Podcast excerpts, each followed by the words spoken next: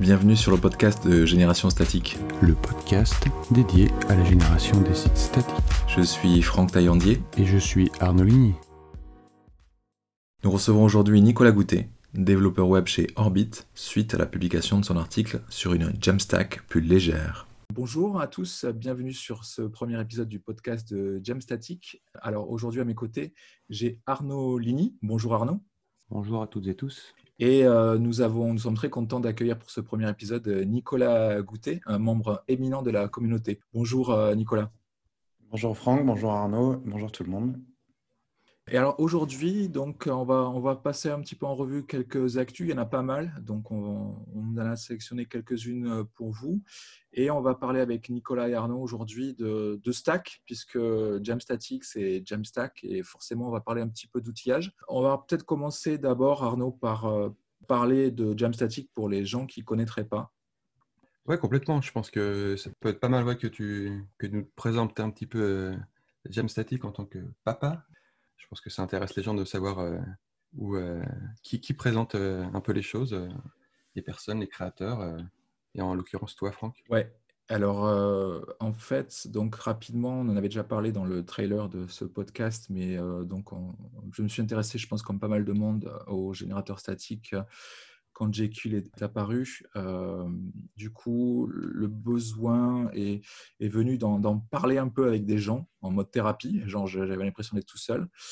Et du coup, au début, on était parti sur une communauté plutôt autour de Jekyll, qui à l'époque était euh, l'outil le, plus, euh, encore le plus utilisé. Ça a changé depuis.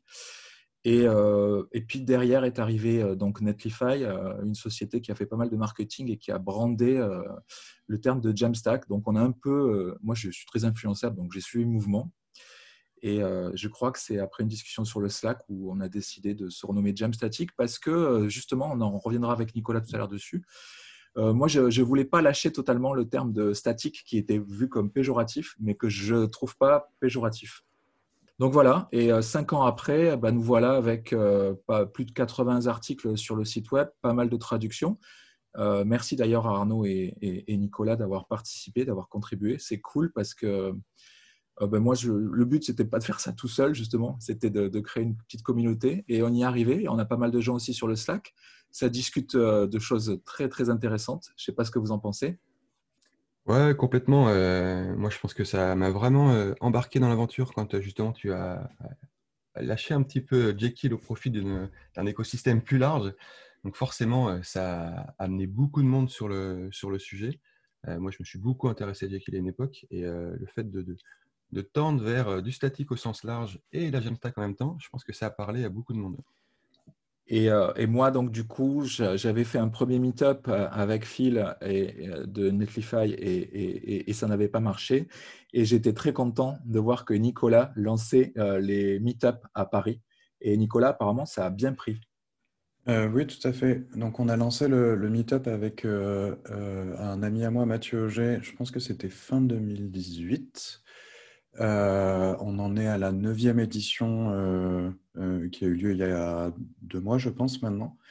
Et ouais, bon succès. Les, les, spectateurs et les speakers, bah, du coup, on a Arnaud avec nous qui, était venu faire une présentation de, Cécile. de très bons retours. La logistique est un petit peu plus compliquée en ces temps de, de Covid et de remote, mais euh, on, est, on est toujours euh, très content de, bah, de participer à la communauté et de faire entendre des voix et des retours d'expérience euh, là-dessus. C'est cool. En plus, tous les talks sont filmés. Il y a une chaîne YouTube, vous avez ça vraiment bien. Il y a même un thème Gatsby pour faire son meet-up. Enfin, c'est vraiment, vous avez fait du super boulot là-dessus. rapidement, pour terminer sur euh, Jamstatic, dernièrement, vous avez vu qu'on a changé un petit peu de, logo et de couleur. Donc, un gros merci à Cécile Ricordo, qui nous a fait, qui a été gentil, qui a fait ce design-là. Euh, et, apparemment, tout le monde est très content du changement d'identité, donc c'est cool. Euh, merci euh, Arnaud de ton implication dans ce projet. Ouais, ça fait toujours du bien de passer un peu de temps à rafraîchir un petit peu les choses. Ça, ça rebooste, ça donne envie. je pense que la preuve, hein, c'est que toi-même, ça t'a boosté à faire plein, plein de nouvelles choses et à, relancer un petit peu la, la dynamique du sujet. Et ouais, et du coup, bah, c'était quand, on- quand on a parlé de faire ce podcast-là, on s'est dit, oh là là, mais c'est génial, on a l'identité maintenant et tout ça. Et c'est vrai que ça, ça a un peu peut-être déclenché des choses. Ok, donc euh, voilà pour Jam Static. Euh, on a posé le contexte. Alors, on va peut-être passer maintenant à l'actu. Alors, moi, j'en ai sélectionné un petit peu. Peut-être, euh, Oui, Arnaud? ce qui peut être intéressant là, pour les auditeurs, au moment qui est tout notre voir, c'est euh, peut-être de, de se présenter nous en tant qu'Alibidi en, en deux, trois mots. Eh bien, vas-y, Arnaud. Ouais, je commence. Euh, donc moi, je me suis, je suis Arnaud Ligny, donc je travaille dans le web depuis pas mal d'années. Euh, je me suis intéressé euh, à l'univers du monde statique, euh, je pense en 2012-2013. D'ailleurs, c'est euh, à l'époque où j'ai initié mon projet perso de, générateur de sites statiques. On pourra en parler euh, dans une émission dédiée. Ça pourrait être intéressant. Et, euh, ouais, je pense que le, le, sujet du statique, c'est assez rigolo parce que euh, moi, je suis dedans depuis finalement 2005. À l'époque, dans mon, dans mon agence web, je travaillais euh, en tant que développeur PHP à la maintenance d'un générateur de sites statiques. Euh, ça monte à très loin. C'était vu comme quelque chose d'un peu vieillot ou autre. Et en fait, en réalité, c'était assez euh, avant-gardiste. Eh ben ouais, moi aussi, vieux dinosaure comme toi, Arnaud. Donc, j'ai fait du statique dès, les années 90, puisqu'à l'époque, j'ai commencé par du HTML et du FTP. Donc, c'était statique à l'époque, avant PHP, tu vois. Et, euh, et, oui, après, comme toi, je me suis intéressé au générateur. Aujourd'hui, moi, du coup, euh, via. Alors, c'est marrant parce que tu disais projet perso. Donc, moi, c'est pareil. Je suis arrivé par là par des projets associatifs. Et euh, via via la visibilité que j'avais déjà sur des communautés comme The New, Dynamic, j'arrive jamais à le dire, c'est terrible, euh, j'ai été contacté par Forestry, qui est donc un, un, un, CMS Gitbase. Et, euh, et aujourd'hui, je travaille en fait dans la Jamstack. Quoi. C'est, enfin, c'est, c'est plutôt pas mal. Quoi. Euh, donc c'est cool. C'est, cool. Et euh, du coup, moi, donc Nicolas Goutet, le, le cadet de cette, de cette discussion, euh, donc, je suis arrivé sur le, sur le statique un peu plus sur le tard et par le biais de, bah, de la Jamstack et euh, des, frameworks euh, basés sur React. donc, moi, je, je, suis développeur web professionnellement depuis six ans maintenant. Donc, j'ai commencé ma carrière au moment où Angular et React battaient leur plein, donc au, au, moment des frameworks JavaScript. Et donc, ouais, je me suis intéressé à, la, mouvance statique euh, avec euh, l'arrivée de Netlify sur le marché de la Jamstack et de Gatsby euh, par la lorgnette de la performance web, qui est un des sujets qui m'intéresse énormément aussi. Et oui, sinon, bah, donc, comme on l'a dit, je suis impliqué dans le meetup Jamstack Paris, la conférence aussi francophone Wheel of Speed sur les sujets de performance web et euh, je travaille euh, chez Orbit, euh, qui est un outil pour développer des communautés autour de, des sujets dev. Et c'est vrai que je n'ai pas précisé, mais tu as raison. Je suis, aussi, je suis assez aussi concerné par les problématiques de, performance. Et c'est vrai que c'est aussi par ce biais-là, en fait, que je pense que pas mal de gens dans la communauté, en tout cas, sur, je parle de la, communauté francophone, euh, ces sujets reviennent souvent. Euh, puis euh, on a des, experts francophones sur le sujet, comme Boris Chapira ou Nicolas Oisé, qui sensibilisent pas mal les gens là-dessus. Et, et c'est vrai qu'aujourd'hui, on, on, le voit bien chez Netlify, chez Gatsby, chez Hugo, la perf, euh, c'est souvent un argument en fait aujourd'hui pour l'adoption de, de cette stack. Euh, alors, tant qu'on est dans la perf, eh ben, on, va, on va un peu parler donc, maintenant de l'actu. Euh, alors, euh, il y a beaucoup d'outils, plus de 450 générateurs si vous regardez les sites qui listent tout ça. bien sûr, avec le temps, certains ont maturé, certains ont, ont, réussi à rassembler de plus grosses communautés. Et donc, aujourd'hui, dans la catégorie framework, les deux cadors qui se tirent la bourre, on pourrait dire, ce sont Next.js et, et Gatsby je crois qu'ils ont un peu effacé le, reste de la, concurrence, en tout cas au niveau React. Et euh, il y a Nuxt qui est le pendant en Vue.js, Gridsome qui est le pendant de Gatsby, mais je pense beaucoup moins, euh, moins d'impact en fait. Nuxt a vraiment réussi aussi à, à, Cocorico, à Sébastien Chopin et son frère qui ont, qui ont fait un super boulot euh, là-dessus sur leur communauté. Et donc voilà. Et donc Next.js euh, avait sa conférence euh, virtuelle euh, il y a quelques quelques semaines. Je ne sais plus quelle jour on est. Je, ne sais plus où, j'habite avec ce confinement. Et pas mal d'annonces. Ouais, ouais, plein plein, plein, plein de choses intéressantes. Euh, pendant cette conférence bah, Je ne sais pas si tu veux dérouler par rapport à, quelques points que tu as, identifiés. Moi, les conférences, celle, il y avait eu peu, peu avant, on avait vu la Jamstack Conf de Netlify, donc tout le monde se met à faire des conférences en ligne. je n'avais pas trouvé ça extraordinaire. J'en avais retenu le, le débat entre le, le entre Matt Mullenweg, donc le, papa de WordPress, qui défendait son produit intégré, et Matt Billman, qui essayait de, de les faire passer pour un peu l'ancienne école. Et, et on verra. Matt Billman, du coup, qui est Franck le CEO de Netlify. Pardon, je parle comme si tout le monde connaissait ça. Merci Nicolas, tu as raison. Euh, donc une bataille de CEO et c'était très intéressant. Il y a un article d'ailleurs de Richard McManus sur The New Stack. Euh, on mettra les liens dans la description du podcast euh, qui détaille un petit peu tout ça, parce que Netlify n'a pas mis en ligne ce débat, que je trouvais, ma foi, fort intéressant, mais dont le CEO de Netlify n'est pas forcément ressorti gagnant, alors qu'il pensait qu'avec l'argument de la technologie, il pouvait balayer euh, d'un geste de la main et attirer tous les développeurs euh, vers sa plateforme. le combat continue, et d'ailleurs, c'est intéressant parce qu'on verra aussi Gatsby vient d'annoncer qu'il basculait sur WordPress sur leur site. WordPress en mode headless, bien sûr, euh, en mode Jamstack, mais euh, c'est WordPress quand même. Donc WordPress n'est pas hors jeu encore euh, dans la Jamstack. donc tout ça pour dire que je reviens sur Next.js, pardon. Next.js, la grosse annonce, ça a été Next.js 10.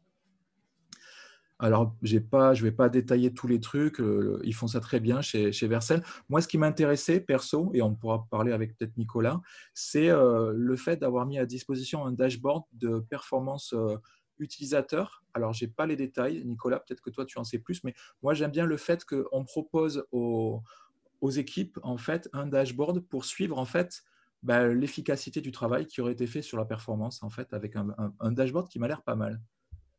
Oui, en effet. Euh, il faut savoir que pour euh, bah, les frameworks qu'on a cités, que ce soit Next, Gatsby ou Nuxt, l'argument de la web performance, il est très très présent euh, en termes de, marketing de ces frameworks ou des plateformes qui peuvent les héberger. Euh, et, le move de, Next ici, de proposer gratuitement euh, un dashboard intégré. Je n'ai pas pu jouer avec, mais la promesse, c'est qu'il se met en place en un clic. Il n'y a pas besoin de mettre de, JavaScript euh, custom ou quoi que ce soit, qui permet de piloter les métriques qui sont devenues les métriques un petit peu standards de la WebPerf aujourd'hui, qui, qui s'appellent les Web Core Vitals ou Core Web Vitals, je ne sais plus. C'est ça. Euh, ouais. Et donc, de permettre de suivre ces métriques euh, très facilement et sans avoir rien à faire, je pense que eux, ça leur permet d'appuyer sur l'argument que euh, Next.js permet de faire des sites performants. Les évolutions de Next.js, comme le composant image dont on va peut-être parler juste après, permettent d'améliorer les dites métriques de performance. Euh, et du coup, par, euh, par effet euh, boule de neige, le référencement SEO, l'expérience utilisateur, potentiellement le chiffre d'affaires d'un site de e-commerce, etc. donc, ouais, je, trouve le, je trouve le, l'initiative très intéressante d'un point de vue de Next. Ça ne m'étonnerait pas que Gatsby suive le pas, sachant que Gatsby, il y a déjà peut-être un an, euh, sur leur solution de hosting intégré, Gatsby Cloud, euh, avait mis en place un, dashboard qui est beaucoup plus réduit, mais qui donnait quand même le score Lighthouse, qui est un petit peu un indicateur fourre-tout, facile à comprendre sur la perf. Quoi. Donc c'est une, une, tendance qui, qui va bien. Oui, ouais, en fait, ce qui est, là, ce qui est important aussi à, rappeler, c'est que Next, c'est euh, Vercel. Euh, donc, Vercel, ils ont déjà une grosse longueur d'avance sur la partie euh, déploiement, CDN, mise à disposition d'environnements performants. Next, jusqu'à il y a encore deux ans, c'était un petit framework très, voilà, très intéressant. ils ont boosté là, de, sur la dernière année, c'est incroyable, quoi, et pour être très compétitif. Et là, on a une une offre euh, finalement clé en main avec euh, d'un côté euh, l'outil d'hébergement, de build, de déploiement, etc., etc. Next, un joli framework bien fichu. Et là, Vercel donc, propose gentiment, comme tu dis, un, petit dashboard très utile pour les développeurs. D'ailleurs, on parle vraiment d'analytics au sens dev, hein, que Vercel est clairement orienté sur les développeurs. On n'est pas pour capturer la métrique de nombre de visites, etc. On, pousse vraiment la performance et ça va dans le sens, comme tu le disais, justement de donner des indicateurs clairs, labellés entre guillemets officiels Google, hein, parce que ça vient de Google à la base, ces métriques-là, pour justement enfoncer clou et finalement aborder les, objectifs marketing par la technique. Regardez, notre solution, elle est hyper performante. Donc, l'exemple du e-commerce est parfait. C'est-à-dire, voilà, en termes de transformation, on a, on a tous en tête cette petite musique d'Amazon qui te dit, voilà, dès que tu perds un quart de seconde sur ton site, tu perds tant de milliers de ventes. Et ça va complètement dans le sens de, ce qu'on attend aujourd'hui sur la, la, performance au sens large. Quoi. Et alors, vous faites bien de, parler de e-commerce parce que ça fait partie aussi des annonces de, de, Vercel et de Next.js, donc qui ont mis à disposition un, starter. Alors aujourd'hui, qui marche avec l'API de BigCommerce, mais on voit déjà qu'ils travaillent avec Shopify. Donc là, ça peut faire très mal parce qu'on sait très bien que c'est aussi via, la via le e-commerce que les gens ont commencé à prendre la performance au sérieux. Tu fais bien de le rappeler, Arnaud, avec les chiffres, les fameuses métriques d'Amazon qui ne sont pas valables pour toi, mais ça fait toujours des bonnes métriques à, à, en, conférence. Et, oui, et Nicolas parlait aussi du composant image, qui est un casse-tête sans nom, euh, en fait, euh, quand on fait du web avec euh, les images responsives, les formats qui n'arrêtent pas d'évoluer, de, changer, la mise à disposition de ça sur des CDN. Là, on arrive sur une, une sorte de maturité de l'outillage. et, alors, je ne sais pas ce que vous en pensez, mais ça devient quand même de plus, ça devient compliqué de faire un site lent, en fait, non? Exagère pas non plus, mais, euh, euh, en fait, là, ce qui est intéressant pour le coup avec l'annonce du, composant image, c'est plus le fait de faciliter le taf des, devs pour euh, tendre vers de la bonne pratique en termes, de, construction d'image. C'est-à-dire que du coup, tu as toujours les, devs qui ne s'intéressent pas forcément à la performance et à la qualité du responsive vont coller une image en 1500 par 1500 et puis bon, ça fait le taf, ça scale à peu près, ça va. Là, aujourd'hui, ce qu'on veut, c'est la performance, donc avoir une image qui soit la bonne taille pour le bon device, euh, qui soit euh, euh, aussi, qui respecte aussi les bonnes pratiques en termes de, référencement et d'accessibilité. Donc là, l'avantage, encore une fois, de React, c'est que c'est magique, c'est que tu as un composant, tu poses ton composant, tu tu t'indiques les bonnes properties et hop, tu as, ton image bien construite. Et encore une fois, tu as Vercel derrière, donc tu peux jouer aussi avec euh, l'image qui va être compressée, qui va être stockée au bon endroit, dans le bon, euh, dans le, au niveau du CDN, etc. Donc, euh, ouais, c'est hyper chouette. Et, et, du coup, face à cette barre, tu, tu, as raison, hein, Next.js, si on regarde les, téléchargements NPM sur l'année dernière, ils sont en train de, de, de, partir tout seuls en, fait, en tête. Et Gatsby semble un peu en perte de vitesse. Et Netlify, qui lui est devant la, concurrence de Vercel, parce que comme tu le rappelais Arnaud, euh, là maintenant on a une sorte de pack Next.js plus Vercel, plus du composant image, plus des analytics. On commence à avoir quelque chose qui se rapproche d'un produit intégré par rapport à Netlify qui lui à la base avait juste eu la vision de proposer euh, une architecture cloud euh, pour n'importe quel type de, de produit, en fait, peu importe euh, ce que tu utilises, que ce soit euh, Angular ou, autre. Et, euh, et, là, du coup, on a vu que Netlify commence à vouloir supporter le mode preview de Next.js via un plugin. On voit que là, hier, ils ont annoncé commencer à sortir des sortes de, cours en fait ou commencer avec ils commencent par Next.js en fait donc on voit très bien qu'à mon avis vu que Next.js c'est ce que je, pressens, c'est que vu que Next.js a le vent en poupe, euh, ils sont en train de récupérer pas mal de gens aussi niveau euh, hébergement et, produits. Et du coup, euh, Netlify, ben, ils sont en train de perdre un peu des, parts de marché. Et celui qui perd aussi dans l'histoire, c'est Gatsby, qui lui, face aux annonces de, de Next.js, ben, n'a fait que dire hey, écoutez, les gens travaillent sur des RFC, ça arrive bientôt, etc. etc. Ouais, mais en même temps, ils, sortent les, voilà, ils, sortent les muscles aussi en disant euh, on sait faire des choses, on est dans la place, euh, vous inquiétez pas, on bosse. Et euh, avec des jolies annonces, même si oui, ça peut, ça peut sembler un peu rattraper le, le, cheval qui court, mais en même temps, c'est quand même très concret avec des, choses mises à disposition. C'est pas que l'annonce, il y a des, vraies choses très intéressantes. Et, comme tu le disais tout à l'heure aussi, le, rapprochement la, communication autour de, dire euh, utiliser WordPress en tant que CMS headless et nous on vient par-dessus, euh, c'est hyper chouette en fait. C'est que c'est euh, à la fois, voilà, faut être réaliste. Aujourd'hui, WordPress en termes de part de marché, c'est assez impressionnant. tu as énormément de sites en WordPress et je trouve ça assez malin de dire bah, on a, nous, on a un super framework front très agréable à utiliser par les développeurs, très performant, moderne. Mais en même temps, on va se brancher gentiment sur, sur, sur votre WordPress d'entreprise classique. soyez pas inquiets, ça, voilà, on vous fournit l'outillage pour le faire.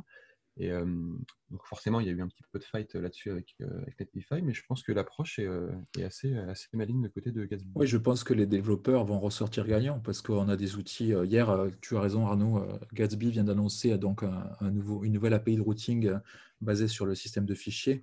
Alors, je n'ai pas, pas, eu le temps de regarder en détail, je ne sais pas si vous avez eu le temps, vous, mais ça m'a l'air de ressembler un peu à ce que fait Next.js de loin. donc, c'est une bonne nouvelle. Je crois que Nicolas connaît bien que Nicolas connaît bien Gatsby, peut-être qu'il pourra nous en toucher deux mots. Euh, ouais, effectivement, j'ai, enfin, j'avais fait euh, pas mal de Gatsby euh, l'année dernière, euh, que ce soit pour mon site perso ou même contribuer au projet. J'avais contribué, essayé de contribuer quelques features.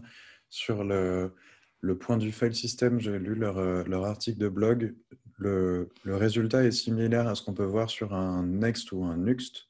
Donc, le, le, root euh, file system based routing, ou je ne sais plus exactement quel est le nom, consiste à euh, reprendre un petit peu ce qui se passait euh, sur les sites en FTP à l'époque, c'est-à-dire si j'ai une page qui s'appelle about.html qui a ma racine, ben, cette page-là sera disponible derrière mon site.fr slash about.html. Donc c'est en fonction du nom du fichier et de sa position dans l'arborescence euh, qu'on va déduire euh, l'URL. Donc ça, simplifie euh, pas mal de choses d'un point de vue architecture du projet, savoir qu'est-ce qui est une page accessible au public ou quelque chose qui est généré dynamiquement, etc. D'un point de vue technique, j'ai quand même l'impression que c'est plus complexe à mettre en place. Gatsby, mais je pense dès le début, a je pense, demande un plus gros investissement euh, technique. Euh, c'est des, choix qu'ils ont fait euh, dès le début de, selon moi, prioriser la flexibilité par rapport à la simplicité de, développement. Donc ça demande quand même un petit peu de, tuyauterie pour faire marcher tout ça. Mais la tuyauterie, une fois qu'elle est en place, et ça a l'air assez bien documenté, après ça va fonctionner comme un Next ou un Nuxt ou je, crée mon fichier Markdown ou HTML à un certain endroit dans, dans l'arborescence de fichiers et je vais avoir la page qui correspond. C'est assez rigolo parce que justement, on, pardon, on tend vers euh, une approche un peu plus euh, basée sur du fichier, euh, un peu classique, plutôt que d'avoir une espèce d'index qui centralise les chemins vers les pages. On est plus proche de la, gestion de contenu au sens classique du terme. On, écrit des fichiers avec des, des, pages et on sait qu'on aura le miroir sur le web. Et, tant qu'on parle de fichiers, ben oui, euh, donc euh, tu parlais de Nuxt.js, euh, ils ont aussi maintenant leur, leur API de contenu. donc on voit que pas mal de gens, parce que moi je travaille pour un guide PCMS, donc on, fait pas, pas, mal de travail, on croit encore au fait que stocker ces contenus sous forme de fichiers, ça, ça, fait sens de temps en temps. Peut-être nous, rappeler ce qu'est un, un guide CMS ben, au lieu d'avoir une API euh, comme propose Contentful, en fait, on, va utiliser plutôt l'API de GitHub et, en fait, les, fichiers vont être stockés dans un dépôt Git. Et donc, en fait, ça va être via une synchronisation avec ton dépôt euh, que euh, le, finalement le CMS ne va faire qu'afficher des fichiers Markdown, JSON, etc. dans une interface. Euh, et, finalement, tu restes maître de, tes contenus. C'est toi totalement qui. Alors, c'est très souple en termes de. Tu peux vraiment organiser euh, tout, ton site comme tu veux, puisque tu n'as jusqu'à bouger des fichiers et tout ça. Et, euh, même chose pour le, ce qu'on appelle le content modeling, la modélisation de contenu, où c'est via Front Matter ou JSON ou ce que tu veux. Donc là, on est vraiment sur une flexibilité il n'y a pas plus simple en termes de. Moi, c'est ce qui m'avait attiré au début, hein, cette flexibilité de, la modélisation de contenu via du front matter. Je m'en suis toujours pas remis, je vous avoue, parce que c'est tellement simple aujourd'hui de, de, faire. Non, mais quand tu viens des bases de données avec des migrations, etc., etc., euh, quand tu veux simplifier quand, quand ce n'est pas ton métier, parce que moi je ne suis pas développeur back, quand ce n'est pas ton métier, avoir un outil comme ça, aussi souple que ça, euh, pour modéliser tes contenus et les faire évoluer à chaque déploiement, puisqu'en fait, euh, là, c'est facile en fait. Tu changes, ton front matter, tu mets ton, euh, ton layout à jour et, tu as fait évoluer ton, modèle de contenu. Et moi, ça, je trouve ça d'une flexibilité euh, imbattable. Et puis c'est assez rassurant parce que tu, contrairement à, d'autres CMS headless, tu gardes la maîtrise de ton contenu. C'est-à-dire que ton contenu n'est pas stocké dans des bases chez ton fournisseur de, CMS, il est stocké dans un Git, ça peut être GitHub ou, autre. Et du coup, tu gardes la maîtrise, il est versionné, c'est toi le propriétaire, etc. Et tu as plus de flexibilité parce que en parallèle, tu peux accéder à ces données via d'autres systèmes. Donc, c'est assez standardisé, donc c'est plutôt chouette. Et pour en revenir à Nuxt, donc tu disais qu'ils avaient euh, annoncé ou lancé, je ne sais plus, la Content API, qui du coup euh, fonctionne sur ce principe-là? Oui. C'est euh, non mais tout à fait. Alors c'est ça. Non mais non non ce qui est ce serait, ce serait... Tu peux en parler un peu Oui, mais ce serait plus parlant avec un exemple de code parce qu'en fait, tu fais juste un away fetch euh, le nom de ton, ton, ton contenu et, et, c'est tout, c'est fini et, et, tu peux commencer en fait à, et tu récupères toutes tes propriétés. C'est une API vraiment très simple d'utilisation qui va requêter dans ton système de fichiers. Ce qui est intéressant, c'est que ça va, ça, va, ça va au-delà de ça. En fait, qu'ils ont fourni plein de features associées. C'est que, comme tu dis, là-bas, c'est de dire dans un répertoire, tu mets tes fichiers, tu les interroges euh, dans ton framework, tu les affiches. Euh, c'est hyper rapide. Quand tu fais ton dev local, euh, dès que tu modifies ton fichier Markdown, pouf, ça se rafraîchit, tu le vois tout de suite. Et donc le rechargement à, chaud, c'est hyper cool. tu peux utiliser des composants vus directement dans le Markdown, un peu comme les MDX en, React, si je ne dis pas de bêtises.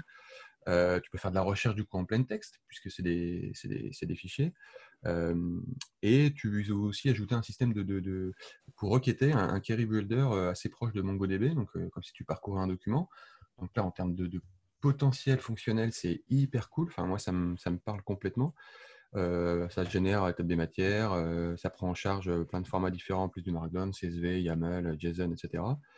Et forcément, derrière, ils ont plugué ça avec des hooks pour déclencher plein de choses. Donc, euh, ça a l'air tout bête sur le principe de dire bah, on met des contenus dans un répertoire et on joue avec. Mais en fait, en réalité, si tu reviens à un basique qui t'ouvre plein de choses, plein de possibilités, et ton framework reste là à ton service pour t'offrir de, l'outillage par-dessus ton contenu à toi que tu maîtrises. Et ça, je pense qu'en termes de signal, encore une fois, c'est assez rigolo parce qu'on revient un petit peu vers le monde du statique au sens euh, strict du terme. Tu as tes contenus d'un côté, euh, tes templates de l'autre, tu, génères un site web. Euh, c'est, je trouve c'est hyper pertinent. Quoi. Les, moi, ce que j'en retiens, c'est que les, les, frameworks deviennent de plus en plus versatiles. On peut faire, en fait, on peut choisir ce qu'on veut. Si on veut une API, on a besoin d'une API de contenu pour faire du, du, du omnicanal, on peut. Si on, si on souhaite garder la main sur ces contenus, on, peut. Et aujourd'hui, que ce soit que ce soit Gatsby, que ce soit que ce soit Next ou, autre, ou Hugo ou Eleventy, en, fait, on peut travailler comme ça, ou même avec Eleventy. On verra peut-être tout à l'heure avec Nicolas. On peut aussi travailler avec une API si on souhaite récupérer des contenus depuis Airtable ou n'importe où. En fait, c'est tellement versatile je pense qu'aujourd'hui, euh, les, gens qui sont habitués à avoir un produit euh, tout en un, euh, bah là, c'est des Lego en fait. C'est toi qui choisis un petit peu ta stack. je vous propose d'avancer un petit peu. Ah, pardon. pardon. Vas-y, vas-y Arnaud. Non, non, non, je t'en prie. Non, non, je t'en prie, euh, j'allais enchaîner aussi. Ok. Euh, alors, rapidement, parce qu'en fait, justement, comme la discussion évolue vers euh, la stack, j'aimerais qu'on parle de, la stack actuelle de Nicolas et tout ça. rapidement, sur les autres actus, alors, on va quand même citer Hugo, qui n'est pas mort et qui est quand même un projet encore très, très populaire, malgré la, peur du, du, langage de co-templating, qui est vraiment le seul défaut d'Hugo. Euh, mais on a pu voir dans un comparatif récent qu'en termes de perf pure de, de, génération, puisqu'on parle de génération statique, la partie génération qui va donc transformer tout ce qui est euh, layout et contenu euh, qui va donc avoir en sortie un site web, bon, ben, Ego, il, est au moins 10 fois, 100 fois plus rapide que les autres. Et malgré ça, on a pu voir que ça, dans la dernière version, Hugo tend la main de plus en plus aux outils JS, puisque maintenant, ils ont Babel intégré bon, pour faire de la transpilation JavaScript. Euh, ils, ont, intégré ESBuild qui euh, commence à faire parler de lui aussi, et ça peut-être que Nicolas, tu en parleras, euh, je sais pas, au niveau de, la partie bundling, parce qu'on voit que des projets comme Snowpack qui sont aussi basés là-dessus, les modules ESM, tout ça, moi je connais ça pas très bien, j'ai pas... mais déjà Hugo intègre ces outils-là.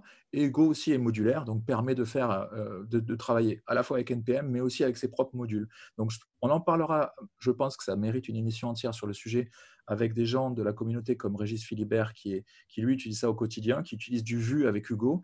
Donc en fait, voilà, la, dichotomie, elle n'est pas aussi simple entre les frameworks et, comme Gatsby ou Next ou Eleventy ou Hugo, parce qu'en fait, tous ces outils-là, tu peux aussi, si tu veux, euh, y connecter euh, ton langage de templating préféré. Mais on voit que JS, quand même, est présent partout. Oui, oui, ça c'est assez belle. Oui, parce que malgré tout, Hugo reste quand même un générateur de site statique euh, classique, hein, contrairement au framework qu'on citait juste avant, euh, euh, Nux, Next, Gatsby, etc. C'est plus le, voilà, le, gros papa efficace. tu prends ton contenu, tu en fais un site web. Ce n'est pas, pas un framework de développement, c'est bien un générateur de site statique au sens strict. Mais comme tu dis, il y a des petites des, perches qui sont tendues pour dire ah, les devs, on sait que vous aimez bien travailler avec tel et tel outil, et eh ben, on va vous faire des petites portes d'entrée pour pour vous séduire, tout en gardant en tête que euh, Hugo, c'est la performance. C'est-à-dire que pour générer des sites monstrueux, euh, tu ne peux pas euh, faire mieux. Et comme tu le, comme tu le disais, en termes de, benchmark, je pense qu'il y a des choses à dire. Ah, et du coup, une petite précision sur la performance, c'est que dans le cadre d'Hugo, on parle de la performance de build, donc le temps nécessaire pour bah, construire le site et pouvoir le déployer, par exemple, qui est euh, décorrélé de la performance web dont on parlait tout à l'heure avec euh, les analytics de Vercel, qui est la performance telle que ressentie par les utilisateurs. Euh, pas qu'il y en ait un qui soit plus important que l'autre, mais c'est vu qu'on utilise le même terme pour les deux, ça peut, ça peut prêter à confusion. Et donc, dans les dernières annonces, donc j'ai vu que Zach, on va parler aussi d'Eleventy avec Nicolas aujourd'hui, et donc Zach Laserman, le papa d'Eleventy, sur un coup de tête, il a regardé ses stats euh, NPM et il a vu qu'il était, il s'approche euh, le million, le million, il n'est pas loin. Euh, et il s'approche aussi d'Eleventy 1.0. Donc c'est très intéressant parce que malgré la hype qu'il y a autour de JS dans le développement web, on voit quand même qu'il y a un retour, et ça, ça fait partie des questions qu'on meurt d'envie de poser à Nicolas. Et pourquoi a-t-il quitté le doux, le ah. nid douillet des frameworks pour revenir à un truc à la papa, comme dit Arnaud euh, genre, Eleventy, il n'y a rien et c'est euh, Zizish, comme on disait chez moi à l'époque. Et, euh, ouais, c'est vraiment très intéressant, mais le projet est de plus en plus populaire et surtout chez les développeurs front qui ont un amour, un amour du métier, de la craft, comme j'aime dire moi, ce, côté vraiment les choses bien faites. Et donc, c'est vraiment cool de voir que ce projet, ce projet a beaucoup de, popularité. Et, et, pour finir sur les sorties, hier soir, Adam a annoncé Tailwind 2.0 dont le site, la boucle est bouclée, est euh, généré avec Vercel, super doc, super travail, et publié sur, euh, est généré avec Next, pardon, et publié sur Vercel. Donc on voit que tout ce petit monde euh, de la Jamstack est un peu omniprésent dans notre bulle, à nous, et c'est très cool. Et ils ont choisi Next, et le site, c'est la grosse patate quand même, non? Bah oui, et puis avec la petite annonce un peu orchestrée, avec une jolie vidéo, enfin c'est hyper chouette. Et juste pour rappeler, hein, c'est euh, donc on parle là d'un framework CSS. Euh, donc euh, c'est bien une brique complémentaire à l'ensemble des outils dont, on parle depuis le début, qui est, qui est hyper séduisant, quoi, très moderne, bien pensé. Moi-même, j'ai joué avec la semaine dernière parce que j'avais besoin de, refaire un petit site et j'avais pas envie de faire du CSS parce que quand on fait pas régulièrement, ça pique un peu. Et là, c'est un vrai bonheur de travailler avec ce, ce type d'outillage qui est parfaitement intégré à ton IDE. Euh, bref, euh, encore, encore une annonce qui fait enfin, trop d'annonces, beaucoup d'annonces, plein de trucs excitants. C'est hyper cool. Euh, et, du, et, du, coup, Nico a tapé dans le mille avec son article récemment sur une Jamstack, a lightweight Jamstack. Je crois que c'est ça l'article du. oui, tout à fait. Effectivement, j'ai eu le nez creux sur le. Je ne savais pas qu'ils allaient annoncer Tailwind 2 hier, mais donc ouais, j'ai écrit un, article la semaine dernière sur, euh, enfin, vers une Jamstack plus légère, qui sera le titre de l'article traduit une fois que je l'aurai traduit, euh, dont on va parler euh, peut-être un petit peu plus en détail sur le, sur le sujet des, frameworks JS qui arrivent. Mais effectivement, cet article présente la stack qu'on utilise sur le, site le site vitrine de, Orbit, donc euh, ma boîte, euh, qui est Tailwind pour la partie euh, style et CSS, Eleventy pour la partie génération de sites statiques et AlpineJS, dont aussi on pourra peut-être discuter un petit peu plus juste après sur la partie interactivité, JavaScript, etc. Et voilà, eh bien, le contexte est posé. alors, on va commencer peut-être, moi ce qui m'intéresse, c'est comment, tu disais tout à l'heure que tu étais venu à la Jamstack via la performance web. Tu as commencé par Gatsby. Et donc, en fait, là, tu viens de publier un article sur euh, Eleventy, Tailwind et Alpine. Donc, euh, est-ce que tu peux nous expliquer un peu le, cheminement? Est-ce que c'est que la perf qui t'a guidé dans tous ces choix à chaque fois? Euh, Très bonne question. Peut-être pour raconter ma, première virée dans le monde de la Jamstack. Donc, je travaillais en agence jusqu'à il n'y a pas si longtemps. On utilisait beaucoup euh, React pour euh, réaliser la partie front-end euh, des sites et des applications web qu'on réalisait pour nos clients. on était devenu très à l'aise avec la technologie et du coup, on l'utilisait un petit peu pour, pour tout. C'était un peu notre marteau métaphorique qui permet de, de taper sur, sur, tout, sur, toutes les, sur tous les clous. Et étant très impliqué dans le sujet de la performance web euh, euh, dans mon ancienne entreprise, euh, je me suis aperçu qu'il y avait pas mal de, bonnes pratiques de perf auxquelles il fallait que, les développeurs pensent eux-mêmes et implémentent eux-mêmes dans le cadre d'une application React. Donc on a parlé des images tout à l'heure, s'assurer qu'elles soient responsives, qu'elles soient optimisées. on va aussi avoir la gestion des, euh, des services workers, par, euh, exemple, pour euh, ne pas avoir à tout retélécharger s'il n'y a qu'une seule petite partie du site, une feature, du contenu, etc., qui a changé. la génération côté serveur aussi. Enfin, l'écosystème React était rempli d'optimisation de, perf qu'il fallait implémenter soi-même. Pour les implémenter, il faut avoir le temps, il faut avoir l'expertise et il faut aussi en avoir la connaissance. Donc c'était un petit peu, moi, ce qui, m'embêtait un petit peu, c'est que c'était un peu le, comment dire, la position des experts de dire ah tel site en React, vous n'avez pas mis en place euh, l'optimisation des images, vous n'avez pas mis en place euh, le tree shaking ou d'autres euh, techniques d'optimisation, mais c'est un métier à part entière d'être expert performance web et Gatsby est arrivé là-dessus, enfin moi j'en ai pris connaissance là-dessus, où il se positionnait comme euh, un React avec euh, une position euh, très axée performance. donc, Gatsby au début, c'était on vous met à disposition une React avec une surcouche. Le but de cette surcouche, il est double, c'est de faire en sorte que vous puissiez vous intégrer facilement avec des contenus tiers, qui est donc la partie très Jamstack, le fait de pouvoir se connecter avec un CMS, avec des fichiers Markdown, etc. Et on a aussi fait en sorte que euh, les optimes de perf que jusqu'ici vous implémentiez manuellement, maintenant elles sont dans le framework par défaut. Donc le Gatsby, très tôt, enfin très tôt, euh, quand je l'ai connu moi, ils avaient déjà un composant image euh, bien à eux qui s'occupait de resizer, qui s'occupait d'appliquer les, bonnes, les bonnes pratiques. ils avaient aussi la gestion de, des services workers et de, de ne recharger euh, depuis le navigateur de l'utilisateur que ce qui avait changé d'une visite à l'autre. Euh, une autre technique aussi qui n'est qui est pas évidente à mettre en place soi-même, c'est le, le, link prefetching.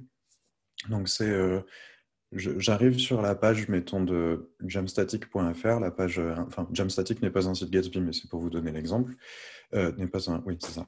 C'est pour vous donner l'exemple. Euh, j'ai la liste de tous les articles de blog. Si je veux lire, mettons, le troisième dans la liste, je vais prendre ma souris, me déplacer jusqu'au lien et cliquer dessus.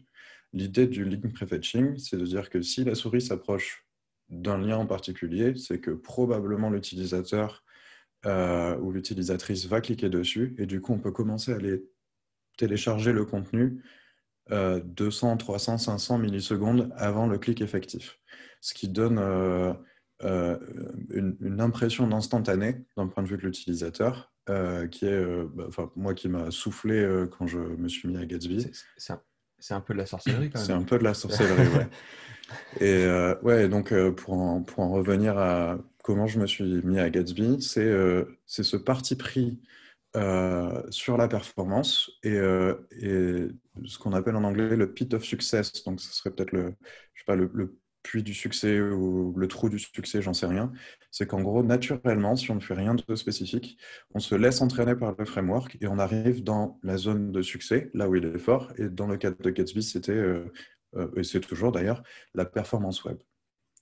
Ils ont beaucoup communiqué sur le fait que ça générait une progressive web app, ce qui n'est pas du tout quelque chose de spécifique à Gatsby, mais comme tu le dis très bien, Nicolas, le fait d'ajouter tout ça presque par défaut, euh, c'est ce que je disais tout à l'heure, ça, ça, devient compliqué de faire un, site euh, euh, lent parce que tu es quand même incité à, à, es bien encadré pour tout ce qui est bonne pratique et c'est ce que font aujourd'hui aussi, donc, comme on le voyait tout à l'heure, des, frameworks comme Next. Donc c'est plutôt une bonne chose pour le développement web, c'est poussé par des gros acteurs, mais je pense que vu la, parce qu'on reviendra, on ne dira jamais assez à quel point le, métier de développeur web, comme tu disais tout à l'heure, performance web euh, expert, c'est un, métier à part entière.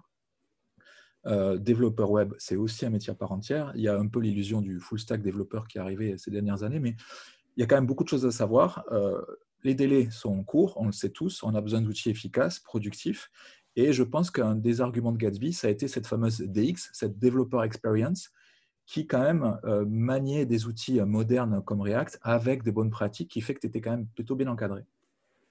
Oui, oui, complètement. Euh, React et GraphQL également, qui est un, ah oui. enfin, un outil qui a le vent en poupe et, Gatsby a très tôt euh, saisi l'intérêt collectif des développeurs pour cette technologie et euh, l'a très très bien intégré dans son expérience de dev. Et oui, c'est vrai qu'il y a aussi le, ce fameux data layer. Pardon Arnaud, oui. Non, non, mais c'est exactement ça. Hein. Je pense que moi, c'est ce qui m'a parlé très rapidement quand, quand j'ai vu les premières annonces de Gatsby quand j'en parlais aux développeurs React, euh, ils étaient euh, tout contents de dire Ah, super, euh, on va faire sans GraphQL, on va pouvoir taper dans n'importe quelle source de data, ça va être tellement chouette d'avoir plein de plugins d'accès à des sources distinctes et, de pouvoir s'affranchir de, ce staff-là. Et aussi sur la partie service worker, hein, qui est toujours une tannée à, à appréhender, à mettre en œuvre. Là, en termes de promesses, euh, c'était, c'est euh, hyper séduisant et c'est pas de s'affranchir de toute cette partie-là qui est un peu casse-pied, mais qui a, une valeur euh, hyper importante pour la, production web.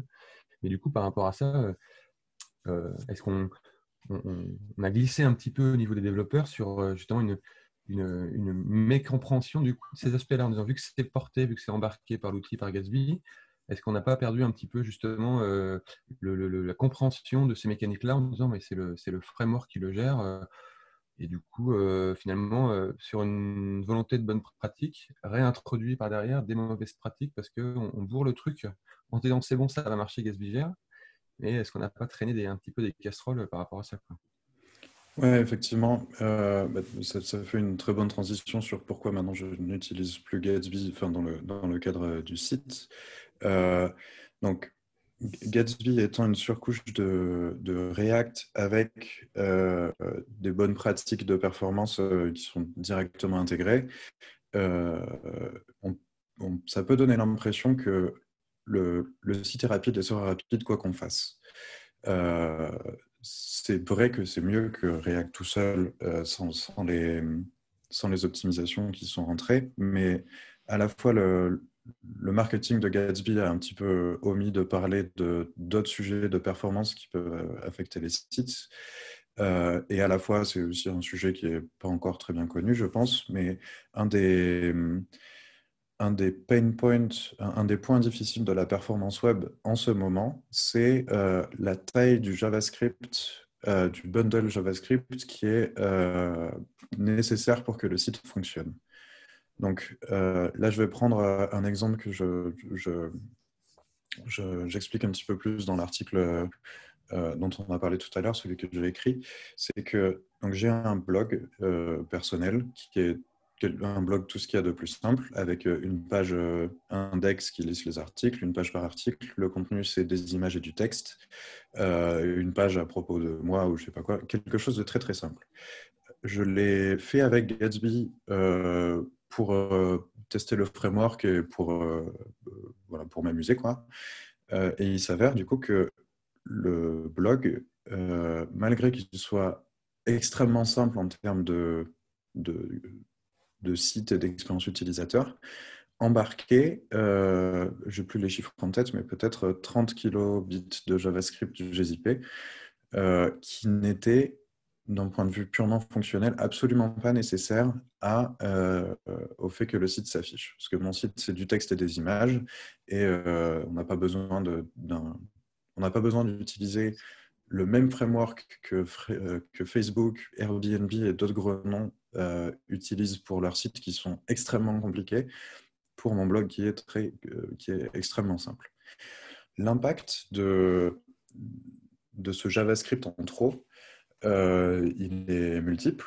Euh, le, temps de chargement de votre site va être un petit peu plus long et surtout le site ne va pas être interactif jusqu'à ce que le JavaScript soit entièrement téléchargé, parsé par le navigateur, exécuté, etc le, symptôme un petit peu de, ça, c'est euh, euh, ce que les, experts WebPF appellent les, rage clicks, donc les, les, clics de rage, euh, j'imagine, en traduction approximative, que vous avez peut-être déjà vu sur des sites. C'est vous arrivez sur votre site, enfin sur un site qui a l'air complètement chargé, et Vous avez juste envie de cliquer, ouvrir un article, etc.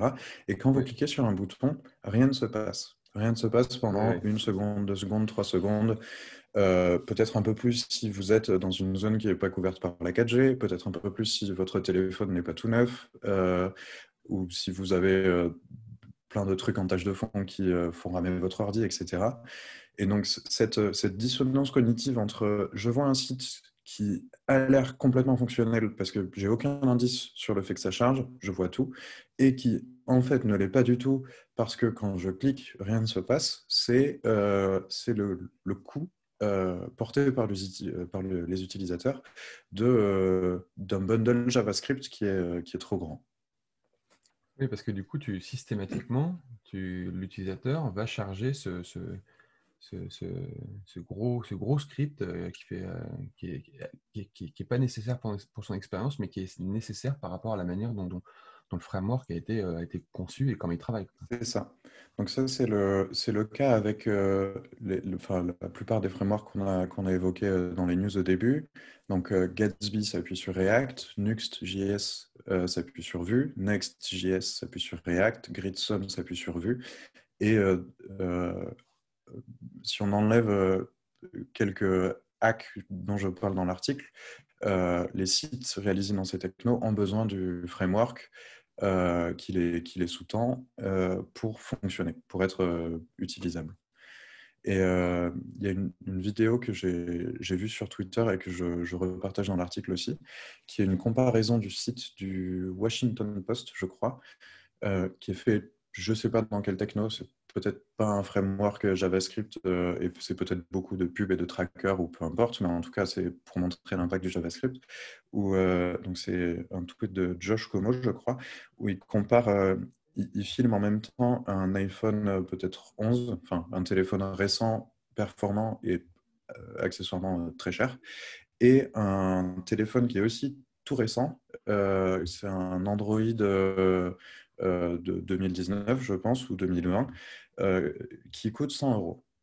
Euh, donc c'est aussi un smartphone avec un appareil photo 8 mégapixels, un écran grand comme tous les écrans, machin. Ah Mais c'est un, smartphone dans les gammes de prix inférieures qui est très très populaire dans les pays émergents, mais aussi en France, je n'ai plus les stats en tête, mais pas mal de gens et pas mal du coup de vos utilisateurs ont des smartphones qui euh, n'ont pas une puissance phénoménale. C'est ça, ça, le message, c'est qu'une partie de vos utilisateurs n'ont pas tous un iPhone 11 euh, à, 3000 euros, mais euh, la réalité aujourd'hui, statistique, c'est que vos utilisateurs ont aussi des téléphones Android un peu cheap, mais qui font le taf, sauf que... Oui, et donc sur la vidéo, donc il lance le chargement du Washington Post en simultané, et il filme. L'iPhone charge le site en deux secondes. Le je n'ai plus le modèle du téléphone, mais le téléphone Android à 100 euros, le charge en 38 secondes. Pendant 38 secondes, le site n'est pas utilisable ou à peine utilisable le temps que le contenu arrive, qu'on puisse interagir avec, etc. Tout ça pour le même site, dans les mêmes conditions réseau, puisque les téléphones sont côte à côte. Et c'est là où le JavaScript est, montre son impact le plus, c'est qu'il va, il va créer une disparité d'expérience utilisateur qui est énorme euh, entre euh, les, devices puissants et euh, les devices plus anciens, moins puissants, déjà surchargés parce que, je sais pas, vous avez un jeu qui est ouvert à côté ou quelque chose. Du coup, la, rage vient par le, les, les coups d'index sur l'écran parce qu'on n'arrive pas à interagir avec la page. Et mais, du coup, ce qui, moi, ce qui, me, choque, entre guillemets, c'est que quand tu dis maintenant, qu'on s'en rend compte maintenant, c'est-à-dire qu'on a laissé traîner le truc, petit à petit, ça a grossi, on s'est retrouvé avec un, un, package JavaScript qu'on embarquait euh, progressivement. Et euh, tu voulais dire un truc euh, J'avais une question pour Nicolas, parce que tout à l'heure, je voulais demander à Nicolas, est-ce que les fameuses Core Web Vitals de Google pourraient remonter ce genre de, de problématiques via du monitoring, les rage clicks dont tu parlais? Oui. Donc dans les Core Web Vitals, il y a trois métriques. L'une d'entre elles euh, s'appelle le First Input Delay, donc le délai avant la première interaction. Euh, cette métrique-là euh, remonte le problème de, des rage clicks et du délai avant la première interaction. Elle est pas, une métrique, enfin aucune métrique n'est parfaite, mais celle-ci n'est pas parfaite non plus puisque c'est une métrique qui est synthétique et approximée. Euh, donc, vous n'aurez pas forcément euh, une vision parfaite de, des rage clicks et de votre expérience utilisateur à ce niveau-là. Mais effectivement, ça fait partie des métriques qui sont traquées euh, par Personal Analytics, la plupart des solutions de monitoring de web performance, le score Lighthouse également. Et je pense qu'on refera une émission sur le sujet parce que c'est tellement vaste la perf qu'il faudra qu'on te réinvite, euh, mhm. toi et d'autres experts. Euh, et là, peut-être qu'on va, on va repartir sur un peu. Donc, du coup, euh, on a bien compris que Gatsby donne l'illusion de la performance, mais on voit que dans la vraie vie, en, fonction de ta situation, moi, j'aurais pensé qu'avec le offline et tout ça, ça arrivait presque, tu presque peut-être pas à te rendre compte, en fait, vu qu'il y a quand même pas mal de mécanismes en place, avec, tu disais tout à l'heure, du link prefetching, tout ça. Donc, euh, mais quand même dans la vraie vie, a priori, d'après ce que tu dis, euh, sur certains gros sites en tout cas, on voit l'impact du JS. Et du coup, euh, là, on voit que Zach, le, papa d'Eleventy, lui, il s'amuse en fait à, mesurer les, scores Lighthouse des sites Eleventy qui embarquent par défaut zéro JS. Et du coup, il montre que c'est facile d'avoir un score parfait. Alors moi, je, comme tu disais tout à l'heure, Nicolas, je me méfie toujours un peu des métriques parce qu'on peut, on peut comparer tout et n'importe quoi. ça dépend ce que fait ton site. Je pense que les, sites qui sont très rapides sur Eleventy n'ont pas les fameuses fermes de pub sur une, grosse homepage, etc., etc., embarquent beaucoup moins de contenu. Mais donc, du coup, il y a quand même, on n'est pas obligé de subir ça, on peut le contourner, donc, a priori, avec d'autres stacks. Oui, complètement. Donc là, le, euh, enfin, un des aspects importants pour moi, euh, qui, a déjà été discuté euh, par d'autres personnes, j'ai Sean Wang en tête, qui est très impliqué dans la communauté Svelte, donc on pourra aussi parler dans un autre épisode, c'est que, les sites internet aujourd'hui, on peut, en faisant une grosse généralisation, les ranger en deux catégories.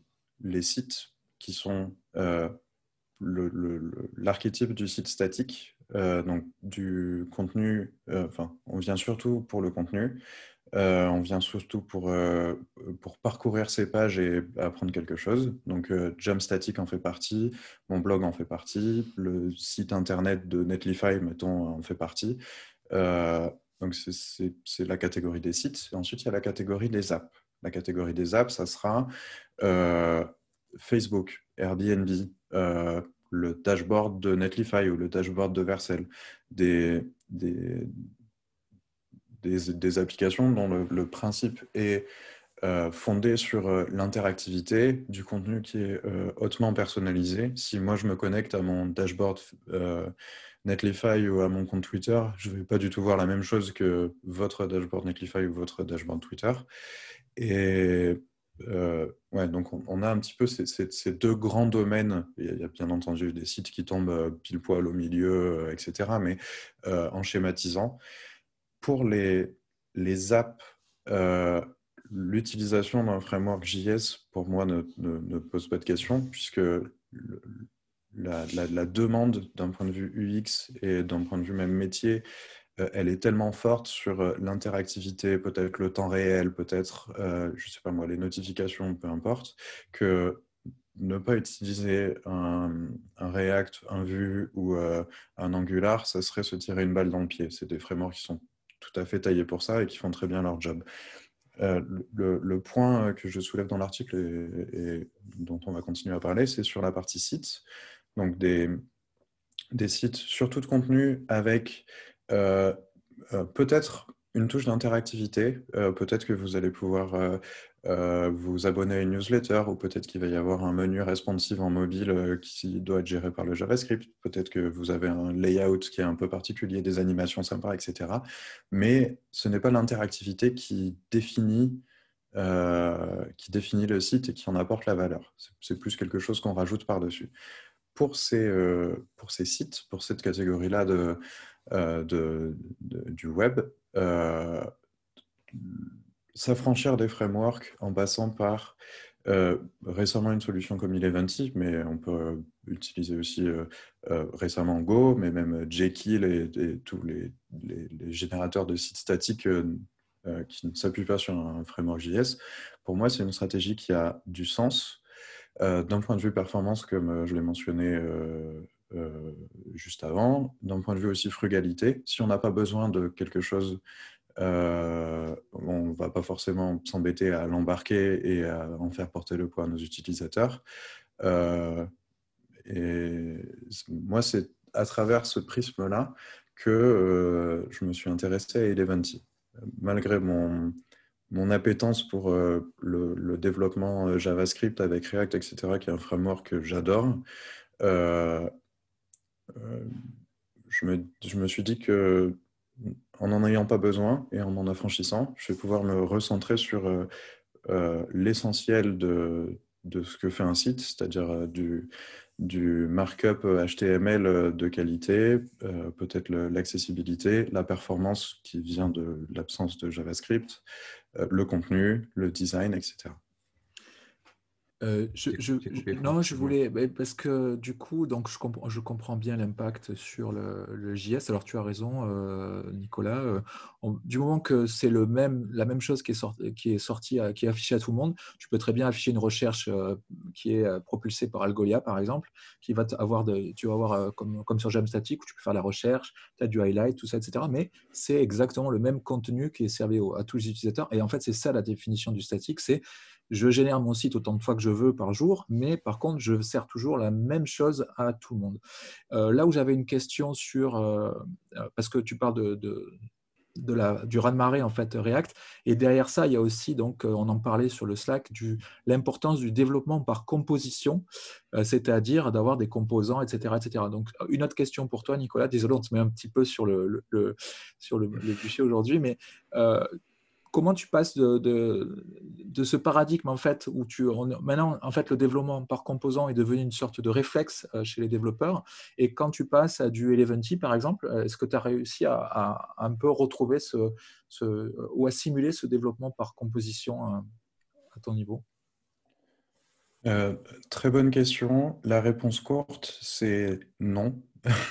c'est le, le, le, comment dire le, les outils qui sont mis à disposition par, euh, Eleventy ou par d'autres euh, langages de templating euh, ne sont, de mon point de vue, clairement pas aussi puissants et versatiles que, que ce que peuvent offrir un, Vue ou un React.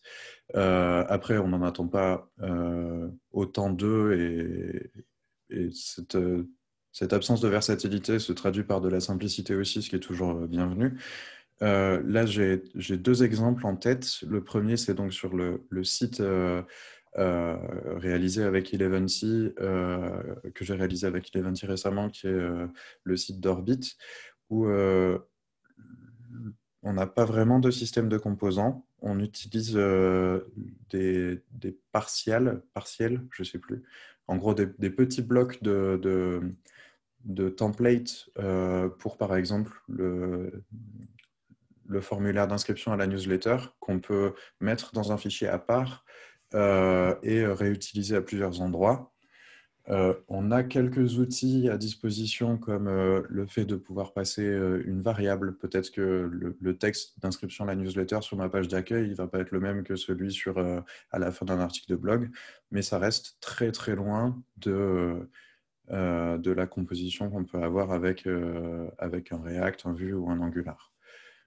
Pour l'instant, ce n'est pas quelque chose qui nous a gênés, parce que le, besoin de composition était beaucoup plus faible.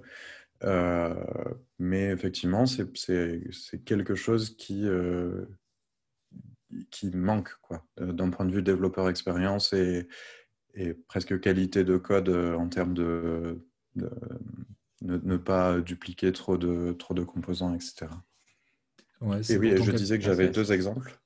Le, deuxième, c'est sur l'application Orbit, qui, elle, du coup, se range dans la catégorie des apps euh, par rapport à la, taxonomie de tout à l'heure, euh, qui n'est pas basée sur un framework euh, JS. On utilise du Ruby on Rails, qui est un autre sujet, mais qui est aussi très intéressant. et donc, on a aussi des, des questions de, de, création de composants. Et, et là, c'est un des aspects où React, entre guillemets, manque le plus euh, ou vu, mais moi ça, aurait été React, c'est que euh, euh, l'outillage proposé par Rails, même s'il évolue très vite en ce moment et qu'on se rapproche de, de, de, ce qu'on peut avoir avec les frameworks JS, et encore à des, à des lieux de ce à quoi j'avais été formé et habitué. Quoi. Ouais, parce qu'en en fait, du coup, dans l'équation, là, on n'a pas, pas trop encore parlé d'Alpine. Alors, je sais que Rails, eux, ils ont Stimulus. On est un peu sur cette, sur cette culture de, de, ce que, de ce que nous, on, a, on nous a un peu appris euh, à l'école, euh, c'est-à-dire l'amélioration progressive, euh, c'est-à-dire que j'ai toujours mon HTML, puis mon CSS. Alors aujourd'hui, on mélange un petit peu tout, mais le côté ajouter des petites touches de JS, comme tu disais tout à l'heure, je pense que c'est encore quelque chose qui est dans l'esprit des gens chez Basecamp quand ils font Ruby on Rails, et c'est pour ça qu'ils ont leur petit framework maison Stimulus. J'ai l'impression qu'Alpine, Alpine, je ne sais pas comment on prononce, ressemble un peu à ça. Et du coup, euh, donc on a vu avec toi que Eleventy, même s'il ne donne pas tous les mêmes outils, on peut quand même faire un peu de, on peut organiser son code en, en, fichiers euh, partiels. J'appelle ça aussi comme ça dans, mes traductions des fichiers partiels, des include, comme on dit en anglais, ou, euh, des mhm. Et, mais il faut quand même encore ajouter cette petite dose d'interactivité. Et c'est là où Alpine va, va prendre le relais. Ouais, donc effectivement, React, Vue, euh, AlpineJS et euh, Stimulus Reflex, les, les, comment dire, le changement de philosophie d'un de ces frameworks à l'autre peut être résumé par euh, qui c'est qui pilote quelque part? Qui, est-ce qui est aux manettes? Qui est-ce qui va être le, l'endroit principal dans lequel le développeur, la développeuse va passer le plus gros de son temps euh, pour développer. Donc en React, euh, ça sera des fichiers JS, JSX probablement. En Vue, ça sera des fichiers .vue. Donc le, le, driver du, du, développement, ce qui va nous guider, ça sera ces fichiers-là. Stimulus, euh, alors j'ai pas beaucoup d'expérience avec Stimulus, euh, on ne s'en sert pas sur le projet, mais le, le, pilote, ça sera votre code Rails, donc le code backend Ruby, et euh, côté front, vous allez faire des, associations et, faire communiquer euh, les composants HTML avec le code backend de, de, Rails. AlpineJS, l'approche qu'ils ont pris, c'est euh, que ce soit le, markup, donc le, code HTML qui soit aux manettes et qui pilote. Et du coup, que le, développeur, la développeuse passe le plus gros de son temps au sein du HTML et non pas au sein de fichiers .vue ou au sein de, code backend. Donc le, principe euh, d'Alpine, c'est que euh, vous avez votre, mettons votre page d'accueil et euh, vous voulez afficher un menu responsive ou quand je clique sur l'icône du burger, j'ai un menu qui apparaît dans l'écran et qui disparaît quand je, quand je reclique. vous implémentez ça avec JavaScript. Alpine va vous permettre de, au niveau du composant HTML qui va, mettons le composant nav, le, tag nav qui va piloter tout ça, vous allez rajouter des attributs comme des attributs HTML, comme si vous mettiez classe ou ID ou quelque chose, qui vont vous permettre de piloter cette interactivité. Euh, la syntaxe en elle-même est très fortement inspirée de Vue. Donc, vous avez des euh, X if au lieu de V if pour euh, ceux qui connaissent Vue ou X model au lieu de V model.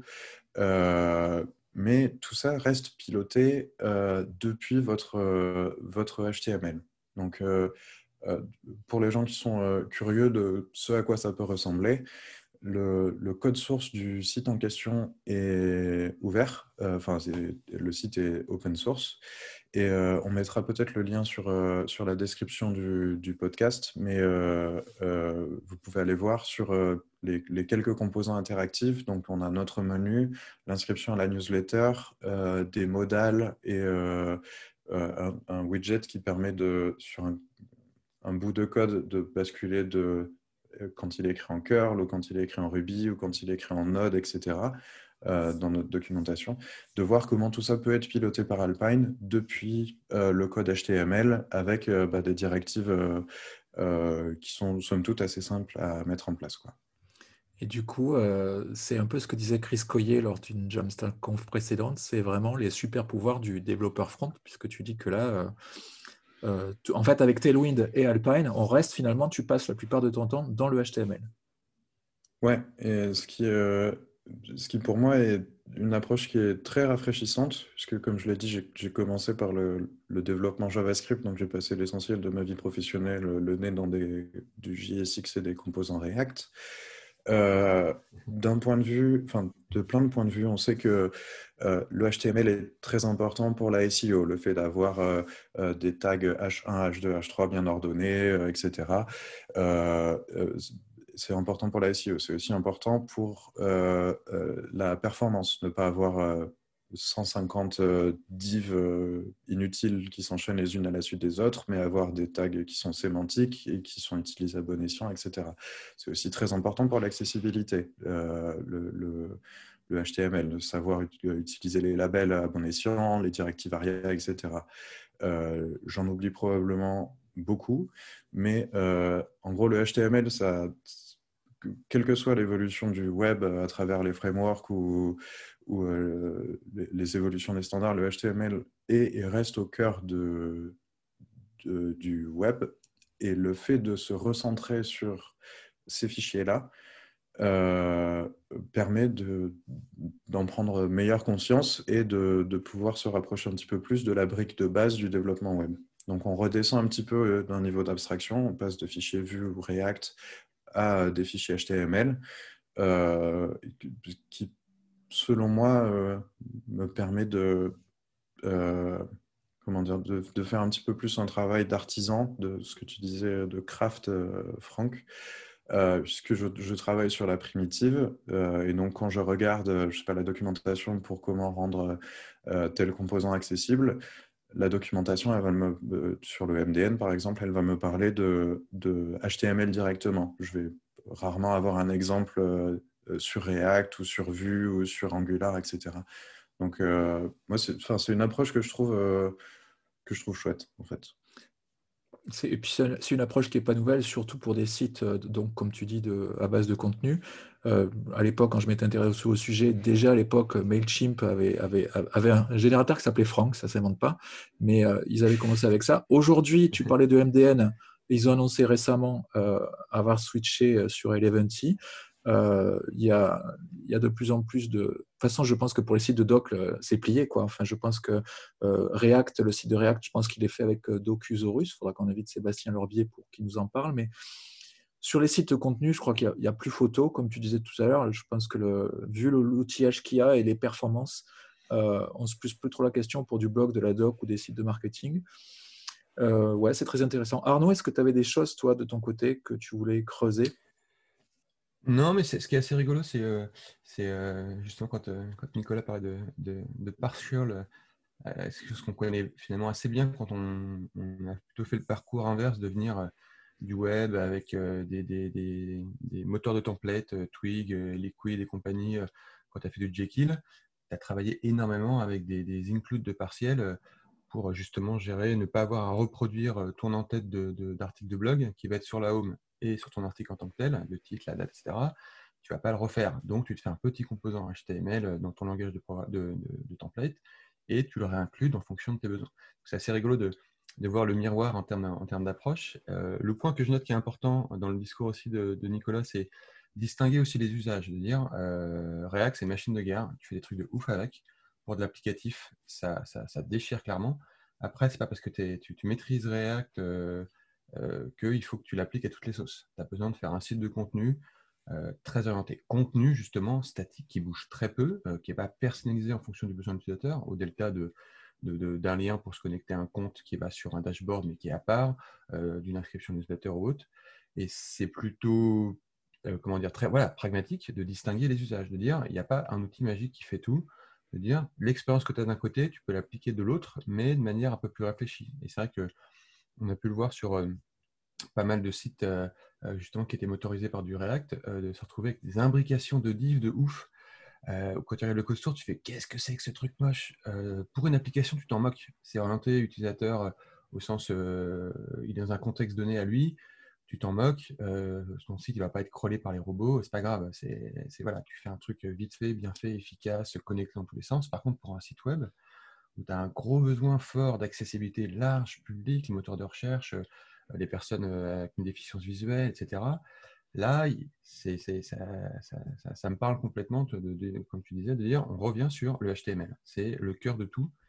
Euh, on le maîtrise, on joue avec, et euh, je comprends aussi très bien l'approche d'Alpine qui, est en mode, bah voilà, en fait, on va gentiment te fournir de l'outillage, mais en tant que dev front, eh bah, tu vas rester dans ton univers HTML, tu vas mettre des petits attributs par-ci par-là, tu vas pouvoir coder un truc en JavaScript pour aller requêter euh, telle ou telle chose, mais tu restes dans du HTML, tu veux l'enlever, là tu désactives l'attribut, parce que je comprends, quoi, le, Xdata ou je sais quoi, mais du coup tu, restes entre, guillemets un peu pur sur le, sur le basique.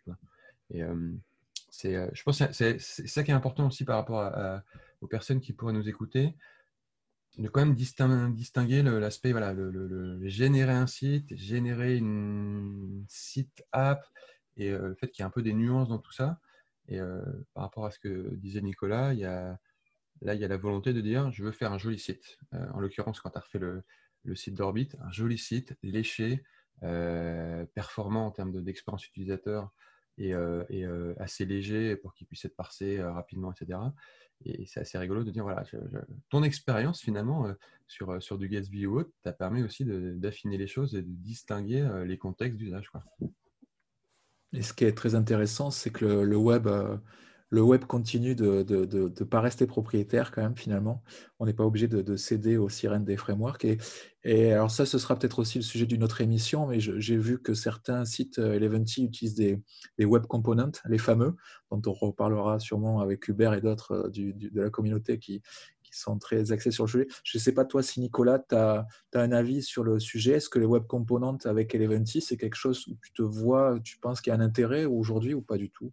Euh, alors, je, n'ai jamais fait de web component. Je vois le, fonctionnement et l'idée. Donc, euh, pour les expliquer rapidement, c'est l'idée, c'est de faire du, composant React ou du composant Vue euh, une primitive du web, comme je sais le CSS est une primitive du web, ou enfin quelque chose qui est compris nativement par les navigateurs, avec enfin, les je n'ai pas le détail point par point de ce qui est faisable et de ce qui n'est pas faisable avec les web components. C'est un sujet que je regarde attentivement euh, maintenant pour deux raisons. La première, c'est Alpine. Donc, une des grosses différences entre euh, Alpine et euh, React ou Vue d'un point de vue de l'écosystème, c'est que React et Vue ont rendu ça extrêmement simple de faire, si j'ai besoin d'un sélecteur de dates euh, sur mon site, euh, de faire euh, npm install datepicker react nanana et en une ligne de code ou deux lignes de code, il s'intègre directement dans mon projet. Alpine, par philosophie, je pense, presque, ce n'est pas quelque chose qui est possible. Il n'y a, pas d'unité d'encapsulation d'un composant Alpine, de picker ou de modal ou je ne sais pas quoi, qui permet de le partager, de le partager facilement. Les web components pourraient être ce mécanisme-là.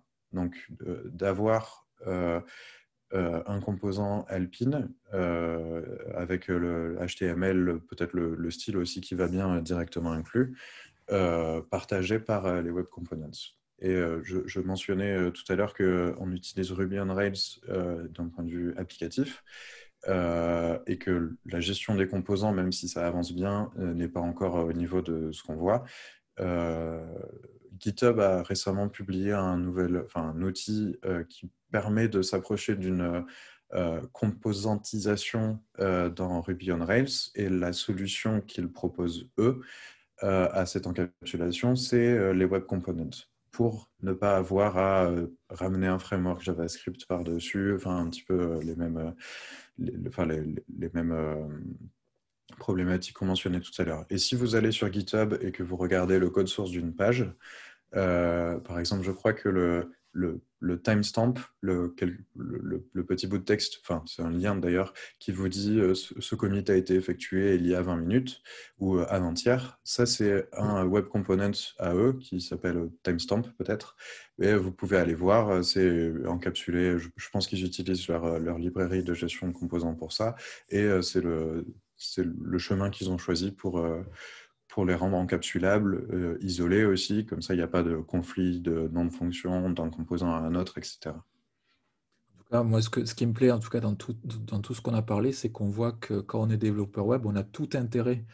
à s'intéresser à ces outils-là, euh, même si le terme statique, euh, encore une fois, fait un peu vieillot, on voit bien que tout ce dont on parle là aujourd'hui, c'est bah, les dernières specs, c'est les derniers outils, c'est les derniers trucs, et c'est mmh. plutôt assez stable puisqu'on voit qu'il y a de plus en plus de gros sites. Eleventy est utilisé par Google, par Netlify, le site de Netlify est maintenant propulsé par Eleventy. On a vu que Next, maintenant l'équipe.fr, qui n'est quand même pas n'importe quel média français, utilise aussi ce genre d'outillage. Donc euh, oui, moi je, suis, je suis très, très ravi de, la tournure que prend le développement web euh, avec de plus en plus d'outils à la disposition des développeurs pour faire des sites toujours de plus en plus quali en fait. Donc ça va dans le bon sens pour moi, c'est vraiment très intéressant à suivre. Oui, complètement.